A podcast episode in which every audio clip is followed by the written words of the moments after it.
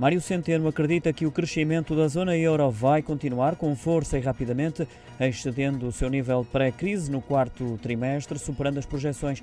Considera, no entanto, que a incerteza em relação à subida da inflação requer a monitorização próxima por parte do Banco Central Europeu, que deve estar pronto para agir de forma flexível, até porque tem ferramentas para responder com agilidade e eficácia. Uma opinião retirada da Conferência Anual do Centro de Investigação em Regulação e Supervisão do Setor Financeiro. O Banco Central Europeu aponta para uma inflação de 2,2% na zona euro no final deste ano, um número que deverá baixar para 1,7% em 2022 e 1,5% em 2023, de acordo com as previsões económicas da instituição.